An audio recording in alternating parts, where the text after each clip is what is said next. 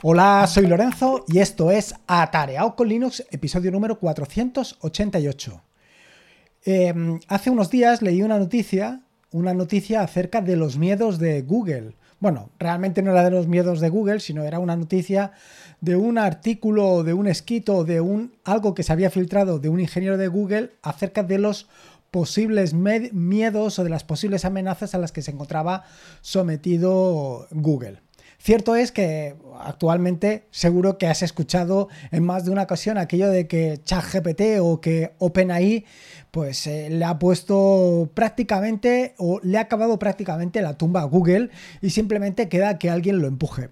Pero realmente este, esta noticia, la noticia de la que te voy a hablar en este episodio del podcast, va un poquito más allá. Y además me llama mucho la atención porque lo que viene a decir el ingeniero de Google, y ahora te voy a decir, es que el miedo no lo tienen que tener contra eh, OpenAI o contra ChatGPT. Ni siquiera OpenAI eh, se ha dado cuenta de ello, pero también está enfrentado al mismo miedo que debería de tener Google, que es contra el open source. Y aquí es donde más me llama la atención. Y me llama la atención por dos cosas. Por la primera es lo que te estaba comentando, que mm, esto es algo que vengo yo abanderando desde hace mucho tiempo, la defensa del open source, y por otro lado que realmente lo que estén hablando es de miedo. ¿Y de qué están hablando realmente? Bueno, pues te voy a citar más o menos la traducción del artículo. Dice, hemos estado mirando constantemente hacia atrás a OpenAI. ¿Quién cruzará el próximo hito? ¿Cuál será el siguiente movimiento?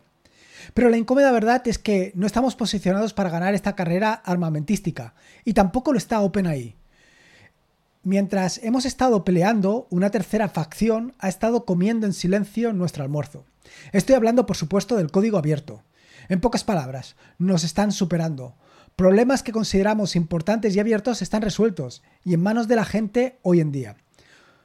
Fíjate exactamente lo que dicen. Simplemente lo que están diciendo es que muchas de las cosas, muchos de los problemas de los que hablan, el open source ya lo ha resuelto. Y no solamente esto, si lees el escrito por completo, te das cuenta que lo que viene a decir es que el open source es capaz de avanzar mucho más rápido de lo que están haciendo empresas privadas. Y esto, vuelvo a insistir, es algo que vengo defendiendo desde hace mucho tiempo.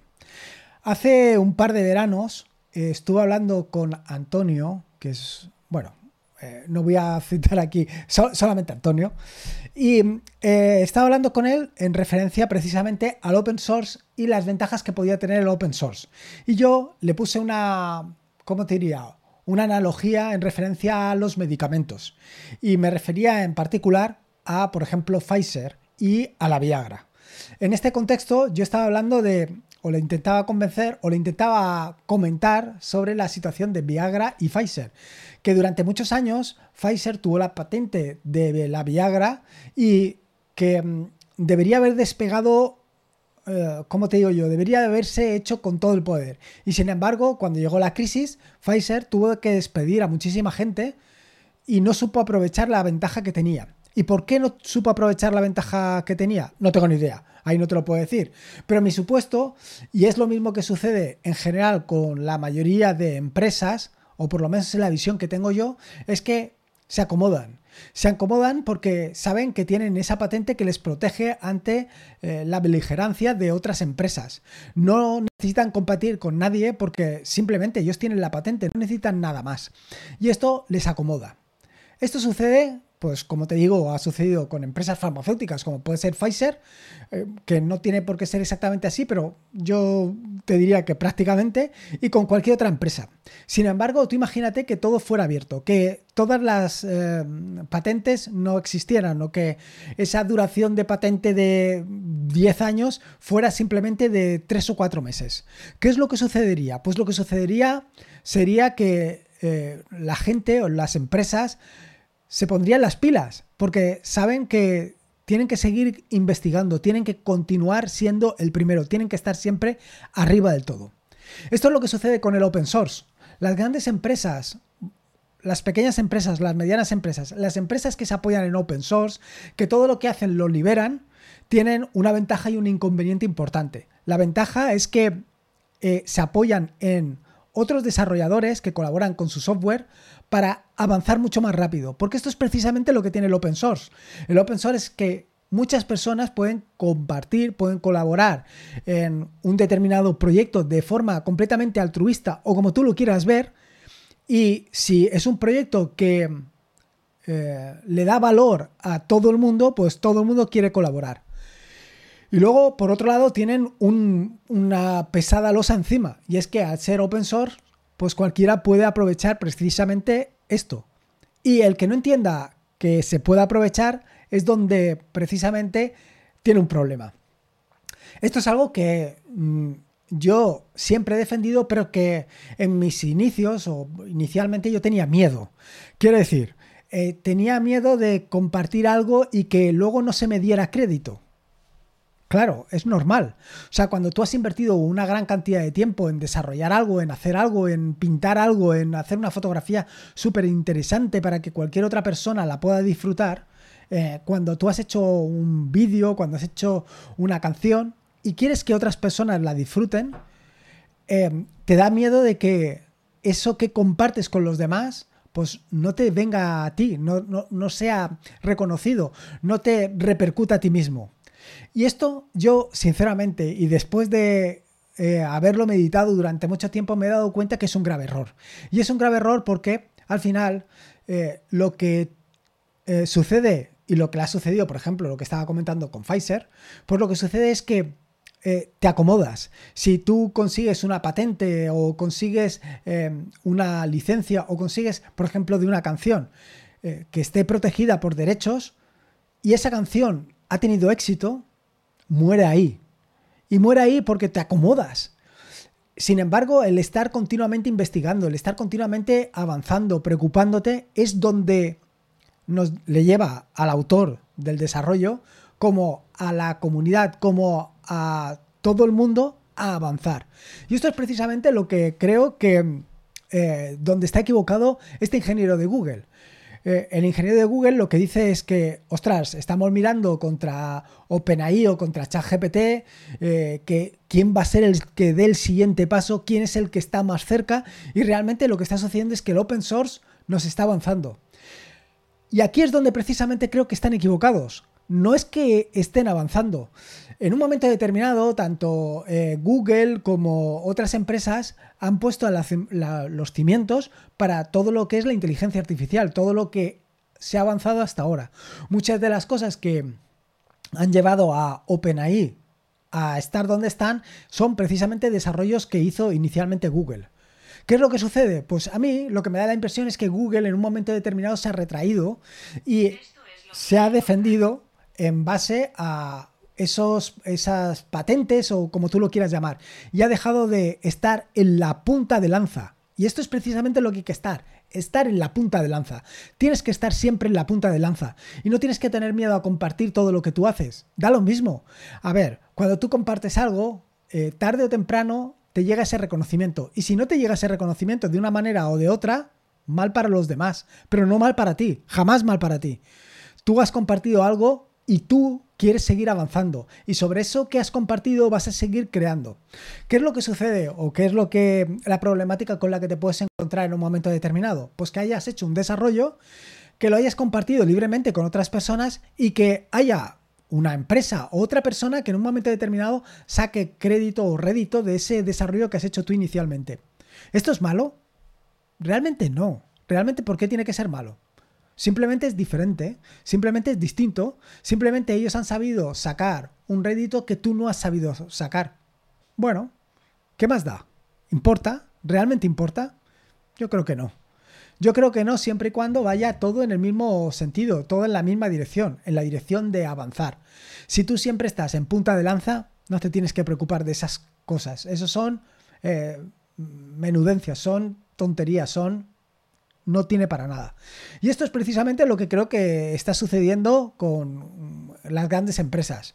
Hay otras empresas como puede ser em, Apple que incluso están cimentadas en la privacidad máxima, digo la privacidad, no, en, en lo propietario máximo, ¿no? En lo que ellos tienen su hardware, su software, es totalmente todo cerrado y no vas a poder compartir.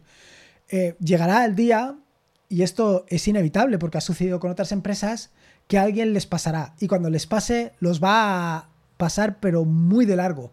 y no se van a poder levantar. Simplemente por un hecho claro, y es que eh, no están habituados a competir. Están situados en una posición en la que eso de la competición es para otras personas no, o para otras empresas, no es para ellos.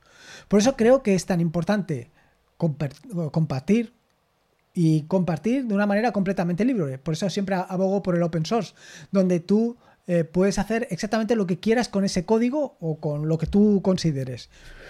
Yo en general lo único que pido cuando comparto cualquier cosa es normalmente con licencia MIT y lo que pido siempre es el reconocimiento, pero eh, al final lo importante no es tanto el reconocimiento, sino lo importante es poder avanzar, poder avanzar y poder hacer algo con lo que todos los demás puedan disfrutar como tú también disfrutas. Así que que esta carta esté escrito precisamente de un ingeniero de Google, supongo que será una visión particular de este ingeniero y no estará tan centrado en la visión generalística o generalista de la empresa. Creo que, sinceramente, apoyarse en el open source y no solamente apoyarse para avanzar, sino apoyarse para avanzar y avanzar apoyándose. Quiero decir, no solamente apoyarse para crecer, sino que una vez creces también apoyas para que seguir creciendo y que siga creciendo el open source. Y esto tiene que ser de una manera legítima y, así. Eh, en este sentido, cuando, eh, o por ejemplo, el movimiento que está haciendo Microsoft en relación al open source, acercándose al open source, todo este movimiento, cuando se hace de forma eh, realista, cuando se hace forma genuina, que es la palabra que estaba buscando, realmente crece, realmente avanza. El movimiento de Visual Studio Code, por ejemplo, eh, no ha tenido que imponer Visual Studio Code a todos los desarrolladores, como por ejemplo está intentando hacer con Edge. Con Edge, si te fijas, eh, todos los movimientos que hace pues no terminan de funcionar del todo bien. Y sin embargo, con Visual Studio Code, como lo ha hecho de una manera completamente genuina, sí que ha funcionado. Sí que todos los desarrolladores han comenzado a apoyar eh, todo lo que es Visual Studio Code, han empezado a utilizarlo, ya sea la versión eh, más restringida de Visual Studio Code o la versión más open source, Visual Studio Codium, funciona. Y eso es precisamente lo que te quería comentar y lo que quería hablar creo que realmente tenemos que apoyarnos todos en el open source y verlo desde ese punto de vista. Y cuando no lo ves desde ese punto de vista, tienes que mirar. Tienes que mirar porque algo no está funcionando. Y bueno, esto es simplemente lo que te quería contar. Eh, la verdad es que ha sido un, como te diría yo, una, una, palmada en la espalda, un espaldarazo, en el sentido de que yo siempre he pensado, desde este punto de vista, siempre he pensado que el open source es realmente el camino. Quiero decir, desde el punto de vista de eh, la ¿cómo te diría yo? Desde el punto de vista del desarrollo, desde el punto de vista del avance, tienes o bien el software privativo o bien el open source. El software privativo se eh, cimenta en vender licencias y el open source se, se cimenta en vender servicios que se apoyan en esas licencias. Pero todo lo que estás desarrollando, todo lo que estás trabajando es completamente de la comunidad, y ahí es donde avanzas y avanzas mucho más rápido. Por eso, cuando este desarrollador o cuando este ingeniero de, de Google dice una tercera facción ha estado comiendo en silencio nuestro almuerzo, es porque se han dado cuenta o esta persona se acaba de dar cuenta ahora de que realmente el que está avanzando y está avanzando a mucha velocidad y mucho más rápido de lo que puede avanzar cualquier empresa es precisamente el open source. Y como te decía, bueno, que me estoy enrollando, que me emociono siempre que hablo de estas cosas. Em, al final, la verdad es que está ahí. Sé que hay muchos detractores del open source que piensan que el código privativo es mucho mejor, porque al final eh, es igual. Em, puedes pensar que el, el, software privativo, el software que tiene licencia es mejor que el software libre, o que, el, mejor dicho, mejor que el open source. Esas son opiniones muy basadas en nada, porque realmente al final detrás de todo ese código puede haber una persona, un gran desarrollador o puede haber un desarrollador mediocre. Eh, pero la realidad es que en el open source hay mucha gente trabajando y cuanta más gente trabajando y colaborando, mejor es el código final que se genera. Y esto es así, es inevitable. Y nada más, que me emociono y no quiero, solamente quería contarte esta, esta historieta sobre Google.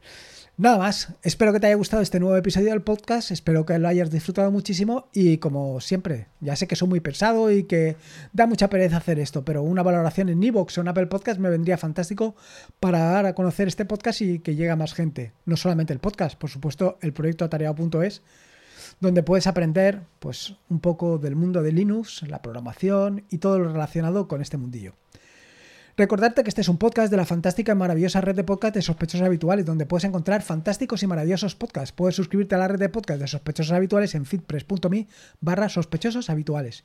Y por último, y como te digo siempre, recordarte que la vida son dos días y uno ya ha pasado. Así que disfruta como si no hubiera mañana y si puede ser con Linux. Y en este caso, con el open source, mejor que mejor.